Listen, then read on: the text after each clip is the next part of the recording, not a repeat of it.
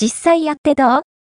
?20 代女性から60代以上のシニア女性が語るリスキリングの実態、職業能力の再開発や再教育を表すリスキリング。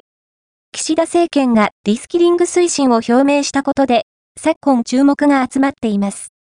実際に、世間では、リスキリングに向けた動きが活発化したり、何か具体的に行っている人が増えたりしているのでしょうか。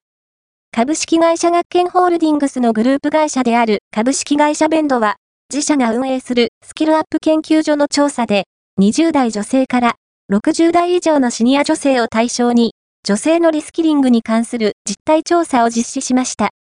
女性のリスキリングの実態について見てみましょう。